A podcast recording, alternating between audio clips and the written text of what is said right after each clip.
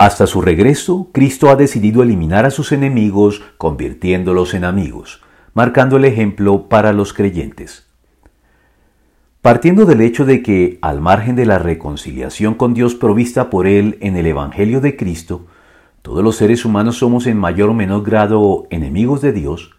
la Biblia nos informa que, teniendo el poder para eliminar a sus enemigos sin dificultad mediante su destrucción o aniquilación, Dios prefirió eliminarlos transformándolos en amigos.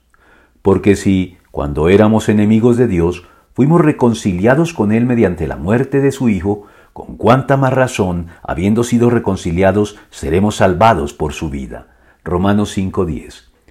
La reconciliación con Dios es pues uno de los resultados más valiosos de la salvación llevada a cabo por Cristo en la cruz del Calvario a nuestro favor. Una salvación que incluye también redimirnos o rescatarnos de nuestra pasada manera de vivir, justificarnos declarándonos justos delante del Padre para que podamos actuar con justicia de manera consistente adoptarnos como hijos suyos para darnos acceso irrestricto y confiado al trono de su gracia, regenerarnos con una nueva naturaleza capaz de obedecer de buena gana su voluntad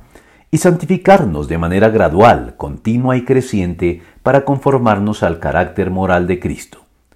Toda esta multitud de beneficios incluidos en la salvación colocan sobre nuestros hombros la responsabilidad y la obligación de compartir estas riquezas de forma generosa con nuestros semejantes, comenzando por perdonar delante de Dios a nuestros propios enemigos u ofensores, trabajando además en favor de la posibilidad de que, eventual y felizmente, puedan llegar a ser también nuestros hermanos en la fe.